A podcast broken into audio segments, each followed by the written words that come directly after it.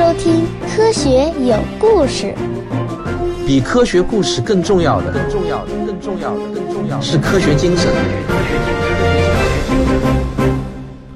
就在广义相对论发表的差不多同时期，有一些科普工作者就开始向大众普及这些概念了。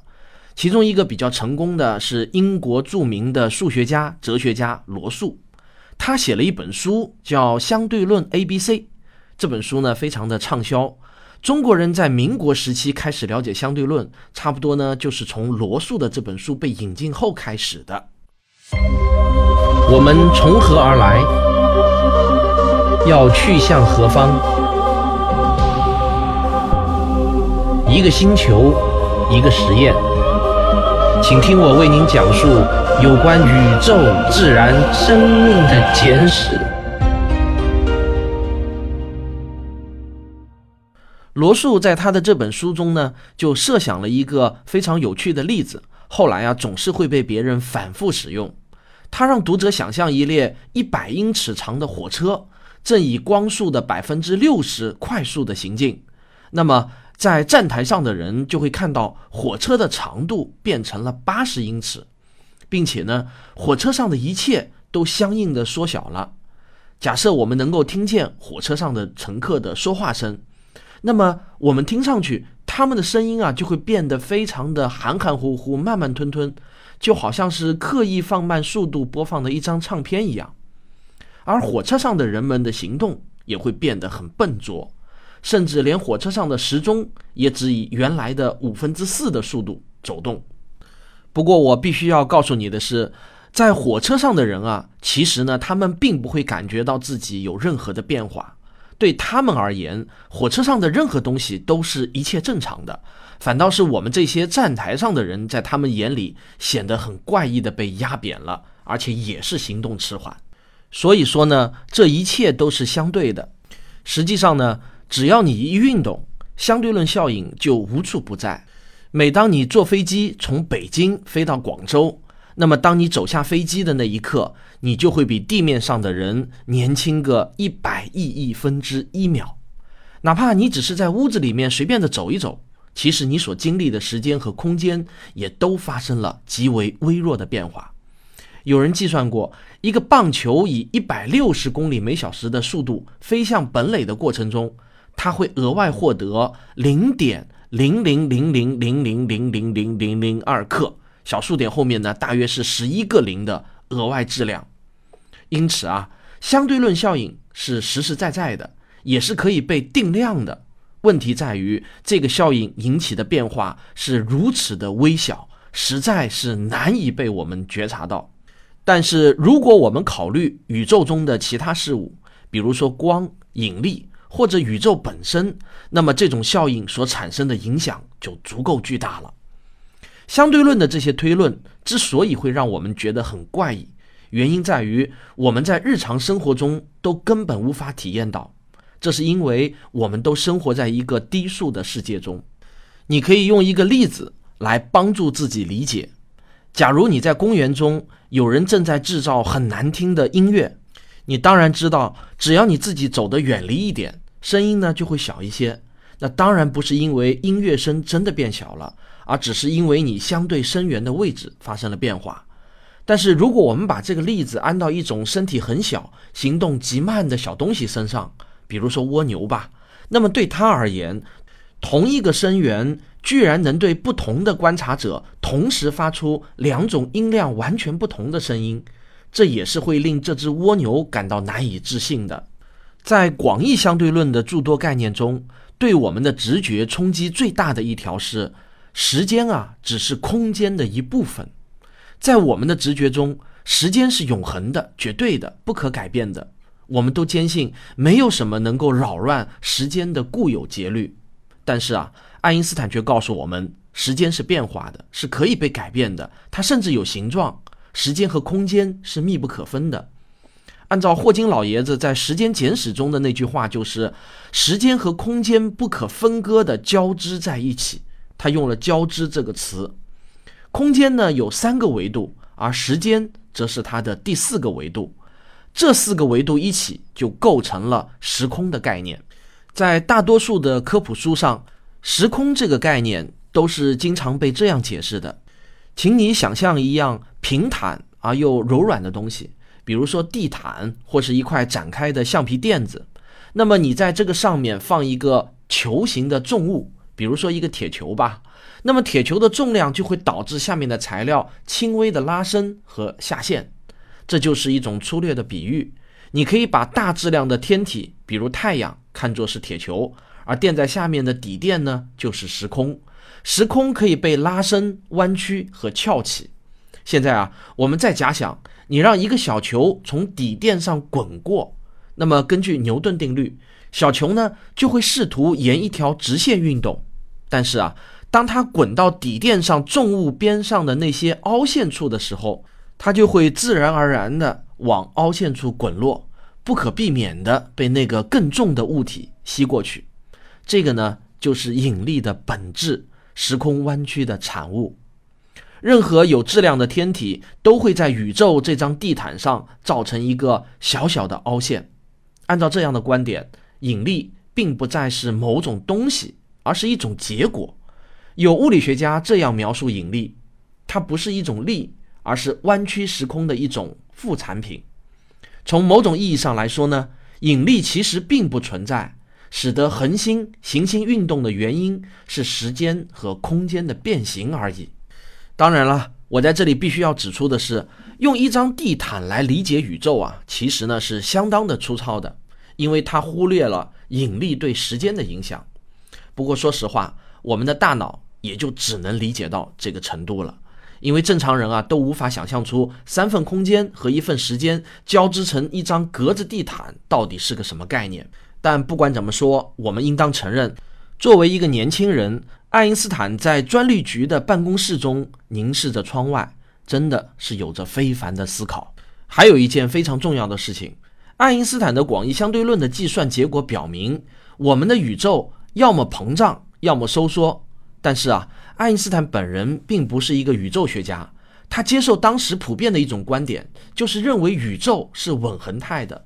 多少呢？是有点儿出于本能，他不由自主的在自己的方程式中就增加了一个宇宙学常数，用以平衡引力所产生的某些效应。这就好像是一个数学暂停键，强行终止了宇宙的膨胀或收缩。后来啊，根据那个爱开玩笑的加莫夫的说法，他听说爱因斯坦有一次对自己承认，这是他一生中最大的错误。但是这个事情呢，因为只有加莫夫一个人听到，所以是真是假，我们谁知道呢？巧合的是呢，就在爱因斯坦在他的理论中增加了这个宇宙学常数的差不多同时期，在美国亚利桑那州的诺贝尔天文台，有一个天文学家正在研究来自遥远星系的光谱。它有一个像来自外星系的动听名字，叫做 Westo Slifer。实际上啊，他是从印第安纳州来的。他隐约就发现啊，遥远的那些星系仿佛都在远离我们而去。宇宙看来呢不怎么稳定。斯莱弗尔正在观察的是星系显示出明确的多普勒效应的迹象。好，我在这里呢要解释一下什么是多普勒效应。在赛车场上，一辆赛车从我们身边飞驰而过的时候，我们听到的声音呢会是音调先高后低。产生声音变化的这种机制啊，就是多普勒效应。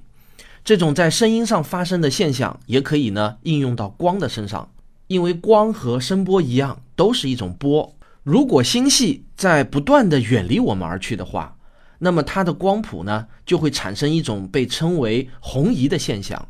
因为远离我们而去的光源，它的光谱会向着红色的那一端偏移；反之呢，就是向着蓝色端移动，称之为蓝移。这种效应是以澳大利亚的物理学家多普勒的名字命名的，因为是他在1842年第一次注意到了这种现象。简单来说呢，这种现象是这样发生的：当声源朝着你的耳朵快速的运动的时候，声源产生的声波在你的耳朵和声源之间就会被压缩，波长呢就会不断的减短，于是你听到的声音就会是变得越来越尖锐的“咦”的一声。但是，当声源越过耳朵，远离你而去的时候，声波呢就会反过来被拉伸，波长呢就会不断的增大，于是你听到的声音啊，就是音调逐渐降低的呜呜的一声了。斯莱弗是第一个注意到星系发出的光存在多普勒效应的人，并且他已经认识到这对于研究宇宙的整体运动很重要。当然，我们今天知道星系光芒的红移现象其实呢并不是多普勒效应，而是宇宙膨胀效应。不幸的是，它没有引起世人的注意。它所在的罗威尔天文台，你可能还记得，就是我们之前曾经讲过那个坚信火星上有运河的怪人罗威尔。他在一九一几年的时候建设了这个罗威尔天文台，在当时啊，该天文台是天文学研究的前哨阵地。但是啊，这个史莱弗的发现并没有引起太多的反响，荣誉呢，因此就属于了一个非常自负的美国人，他就是大名鼎鼎的哈勃。现在很多人都以为他是一台望远镜，都快忘了他其实是一个著名的天文学家的名字。哈勃呢是一八八九年出生的，他比爱因斯坦小十岁。他出生在密苏里州靠近欧扎克高原上的一个小镇上。童年的时候呢，他又迁居到了芝加哥郊区的惠顿。他的父亲啊是一名成功的保险经纪人，所以哈勃小时候生活的很富足。他天生就有一副好身板，魅力四射，聪明过人，英俊潇洒。有传记作家形容他英俊的不像话。还有一个粉丝说他美得像美神阿多尼斯，哈勃自己则说他在生活中经常干一些很勇猛的事情，例如啊，勇救脱离溺水的游泳者。他还说自己在法国战场上把吓坏了的大男人带到了安全的地方，在表演赛上把世界拳击冠军几下子就击倒，弄得他们都很难堪。这些事啊，听上去都太牛了，不像是真的。在哈勃的所有天赋当中，说谎也是其中之一。哈勃年轻的时候就展示出了极为过人的天赋，有时候会让人觉得不仅是一点点奇怪了，简直厉害到了有点荒谬的程度。在一九零六年的一次中学田径运动会上，他在撑杆跳高、铅球、铁饼、链球、立定跳高、助跑跳高项目上都获得了冠军。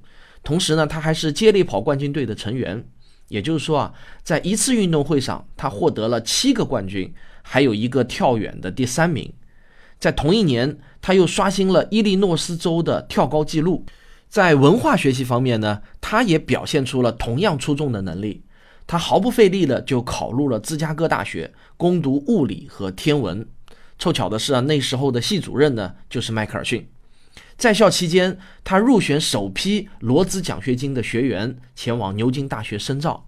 结果三年的英国生活竟让他像换了一个人似的。当他1913年回到他的故乡惠顿的时候，嘴里呢就衔着一个大烟斗，身披长长的披风，说一口奇怪的英国腔，半纯不纯的。这个形象啊，他保持了终身。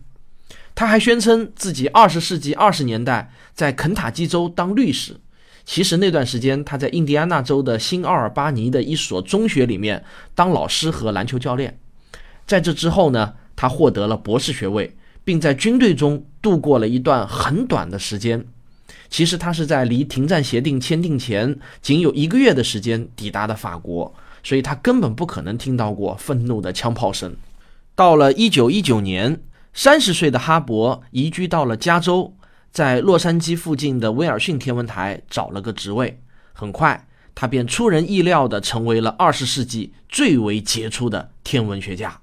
今天我们都知道，在可见宇宙中至少包含了一千四百多亿个星系，这仅仅是根据目前已经观测到的数量。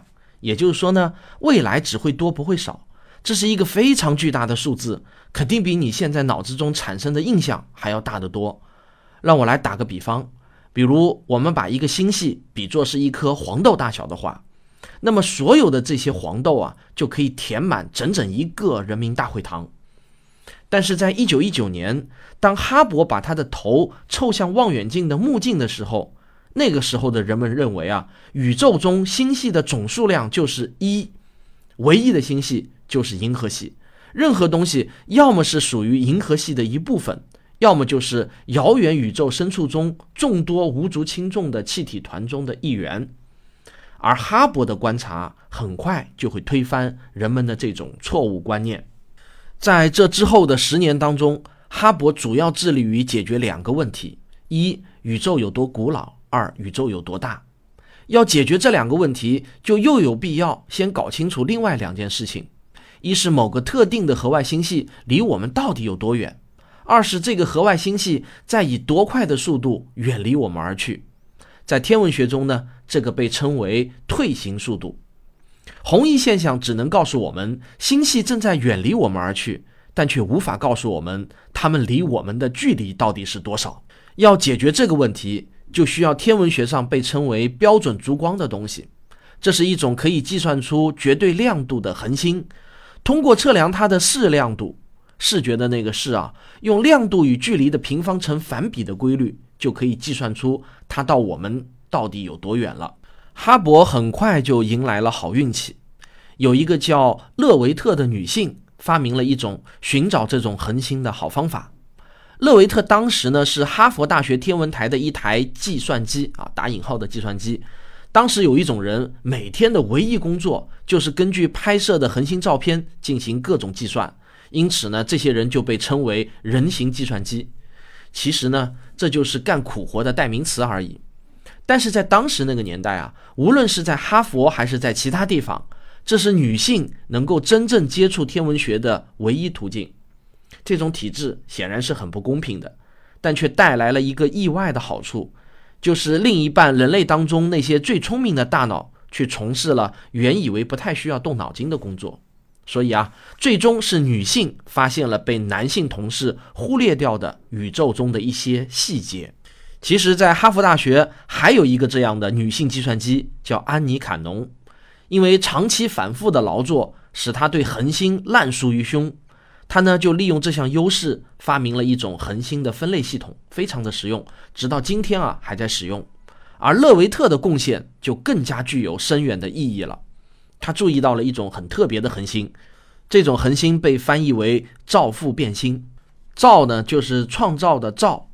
父呢，就是父亲的父，因为首颗被发现的这种恒星啊，在中国古代呢被称为造父星，所以呢它就被翻译为造父变星了。这是一种会有节律波动的恒星，类似于一种恒星的心跳，首次在仙王座中被发现。造父变星很稀有，但至少有一颗人人都知道，那就是北极星。北极星就是一颗造父变星。现在我们已经知道。造父变星其实是一种步入晚年的恒星，用天文学家的术语来说呢，就是已经迈过了主序星阶段，成为了一颗红巨星。简单来讲，就是当一颗恒星即将燃尽的时候，它就会产生非常有节律而稳定的明暗变化。为了给大家做一个鲜明的对比啊，我觉得我有必要提一下哈佛的另一个天文学家，他叫威廉·亨利·皮克林。当然，这是一个男的。他是土卫九的发现者。当坎农和勒维特只能拿着天文照片研究上面又暗弱又模糊的遥远的恒星的时候，皮克林呢却可以随时用最一流的天文望远镜，想怎么看就怎么看。当坎农和勒维特思考着宇宙的基本特征的时候，皮克林也在深化他的另一个理论，那就是月球上的那些阴影部分啊，是由于某种季节性迁徙的大片昆虫导致的。哈勃将勒维特的宇宙量尺和斯莱弗的红移学说结合了起来，他开始用一种全新的视角去测量他选取的宇宙中的几个特定的点。在仙女星座区域的一团标示为 M 三幺的薄雾，根本啊不是气体云，而是由大量恒星组成的另外一个星系，这就是今天我们都熟知的仙女座大星系。它的直径有几十万光年，哈勃当时认为它距离我们至少有四十万光年之远。我们的宇宙之大，超出了当时任何人的想象。一九二四年，哈勃发表了一篇里程碑式的论文，叫做《漩涡星云中的造父变星》。哈勃呢喜欢用星云来指代星系。哈勃向我们证明了宇宙并不是仅仅由一个银河系组成的。而是由许许多多的独立的星系，它们就像一个一个的宇宙岛，很多呢都比银河系要大得多，距离我们也非常的遥远。光是这一项发现，就足以让哈勃名扬天下了。但哈勃又把他的注意力转向了另外一个问题：宇宙到底有多大呢？没想到这项研究让他做出了一个更加惊人的发现。哈勃的研究是从测量遥远星系的光谱开始的。此时的哈勃有了当时的一件最新利器——一百英寸口径的胡克望远镜。先进的工具加上他的聪明才智，到了二十世纪三十年代早期，他就得出了一个结论：宇宙中几乎所有的星系都在远离我们而去，并且远离的速度与到我们的距离成正比。也就是说呢？离我们越远的星系，跑离我们的速度就越快。但大家注意一下，我们说的是几乎，并不是全部。有一些离我们比较近的星系，例如仙女座大星系，就是在靠近我们。但是如果把距离的尺度拉到了一亿光年以上的话，那么就无一例外，所有的星系都在远离我们而去。那这项发现为什么说是一个更加惊人的发现呢？它会推导出一些什么样令人惊讶的结论呢？科学有故事，下期咱们接着聊。